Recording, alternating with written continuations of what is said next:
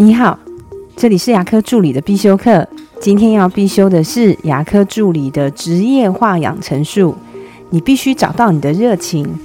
每次跟助理们聊天，我一定会问：你为什么要当牙科助理呢？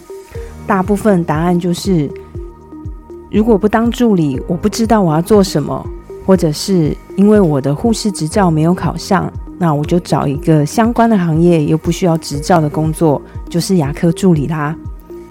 贾伯斯生前在史丹佛大学毕业典礼上面演讲，他对着现场两万三千名的观众提出了许多的人生建议，其中有一点让我印象深刻。他说：“你一定要找到你的热情所在，如果你还没找到，就持续去找，不要停止。”我发现，无论是医师、牙技师还是助理们，会把他的工作做好，甚至做到卓越的，都是因为他对他所做的事充满热情。以前我也无法体会这句话：什么热不热情啊？不过就是一份工作嘛，就只是为了生活而已。可是现在，我有深深的体会到热情的重要性，因为你有热情，才能克服困难；因为你有热情。才能度过低潮，因为你有热情，所以才会想办法把事情越做越好。不然，你的人生只是在期待领薪水的那天而已。怎么看得出来你对这件事情有没有热情呢？我觉得只要看眼神就知道了。认识一些助理，他即便工作有十几二十年的经验，可是他的眼神并没有光芒，也没有想办法把事情做得更好的可能。就是日复一日的打卡上班下班，我认为这样的人生真的很可惜。有可能你对助理的工作是有热情的，只是现在的环境让你没有热情，消耗了你的热情。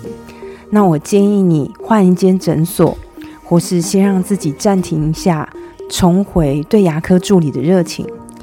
或者你也有可能本身就对助理工作没有热情。那我建议你不要再浪费你的时间去找一份自己有热情的事情做。年纪对于牙科助理而言，绝对是硬伤。年纪比较轻，找工作相较也比较容易。一旦过了四十岁，如果你还是感到很茫然、没有热情，或者还是一位很普通的助理，那就真的很危险了。因为这个时候，你几乎已经没有换环境的勇气。